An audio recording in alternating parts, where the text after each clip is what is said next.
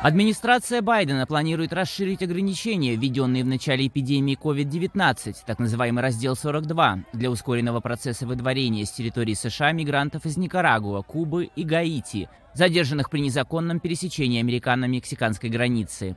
Согласно официальным данным, только в ноябре 2022 года было задержано 82 тысячи мигрантов из указанных стран. Одновременно Белый дом увеличит миграционные квоты для вышеперечисленных государств Венесуэлы до 30 тысяч человек в месяц, которые смогут легально въезжать в США через аэропорты. В четверг президент Джо Байден выступил с речью о ситуации на границе с Мексикой и дополнительных мерах, которые собирается принять Белый дом для укрепления границы.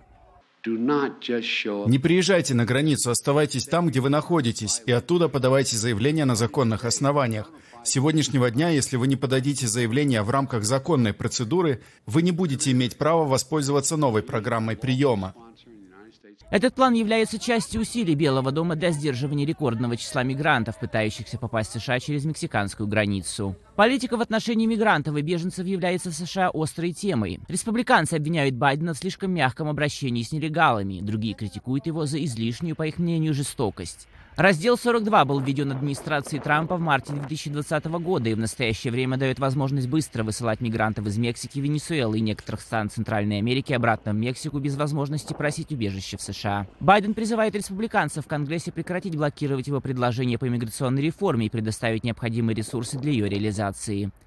В воскресенье он впервые в качестве президента отправится на южную границу США, где собирается посетить город Эль-Пасо в штате Техас, страдающий от наплыва мигрантов а затем примет участие на встрече лидеров стран Северной Америки в Мехико, с которыми также обсудит миграционные проблемы.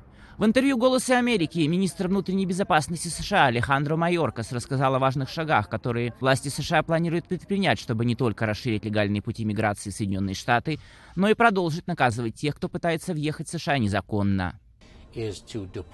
Береговая охрана Соединенных Штатов продолжает перехватывать лиц, пытающихся попасть в США по морю, и возвращает их обратно на Кубу или в другую страну в зависимости от обстоятельств. Мы привержены оказанию гуманитарной помощи, и эта помощь будет предоставлена безопасным и упорядоченным образом. Однако людей, которые продолжат искать нелегальные пути въезда, будут ждать последствия. В рамках договоренности США Мексика выразила готовность ежемесячно принимать 30 тысяч мигрантов из стран Центральной Америки. По словам Майоркас, администрация Байдена работает также с другими странами региона над путями разрешения миграционного кризиса. Это проблема для всего региона. Во многих странах наблюдается усиление миграции, беспрецедентное перемещение людей. Мы работаем с этими странами. Колумбия, например, уже приняла 2 миллиона 400 тысяч венесуэльцев. Коста-Рика принимает сейчас беспрецедентное количество мигрантов из Никарагуа. Региональная проблема требует регионального решения. У нас нет отношений с Венесуэлой. Венесуэла не принимает обратно своих граждан.